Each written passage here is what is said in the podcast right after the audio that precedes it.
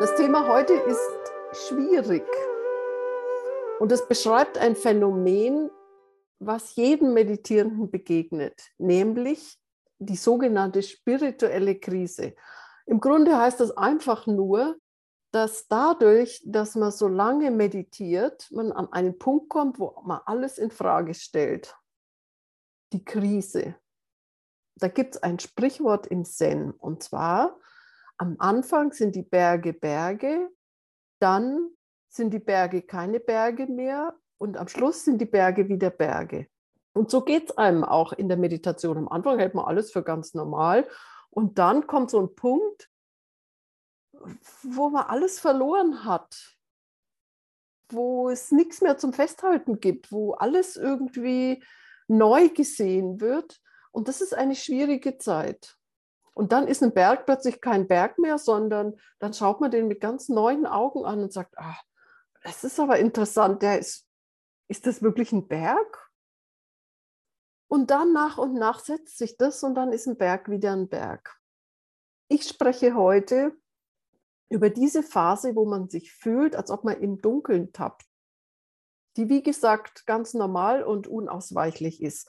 Das mag sein, dass du dir in dieser Phase so Fragen stellst wie, was mache ich hier eigentlich?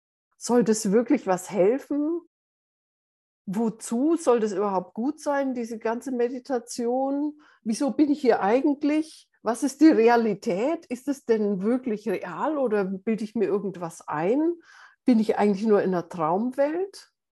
Mir geht es zum Beispiel zurzeit so, dass ich das Gefühl habe, dass ich mich von einer Traumwelt in die nächste bewege und nicht weiß, wie ich rauskomme.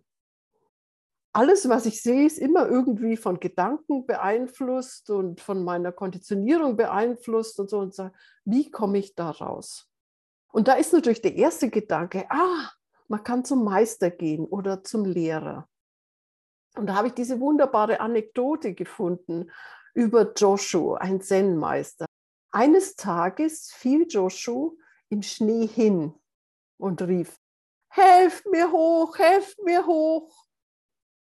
Hilf mir, hilf mir. Die Gedanken habe ich natürlich auch. Ein Schüler von Joshua kam vorbei und legte sich neben ihn. Joshua lachte, stand auf und sagte zu dem Schüler, richtig, genau richtig, genau das mache ich auch mit dir. Also zu glauben, dass man aus dieser Dunkelheit rauskommt, indem man nach Hilfe ruft, sich an jemanden dranhängt, an einen Retter, der einen dann rauszieht aus der Dunkelheit, ins Licht bringt, das kannst du vergessen. So läuft es nicht.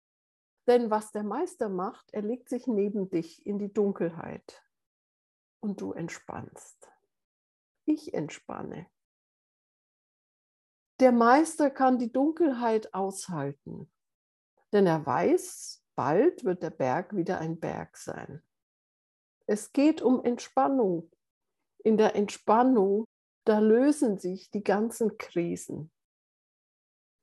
Und da ist es hilfreich, einen Meister neben sich liegen zu haben in der Dunkelheit. Wenn jetzt aber ein Meister nicht zur Verfügung steht, dann hilft womöglich eine Meditationstechnik.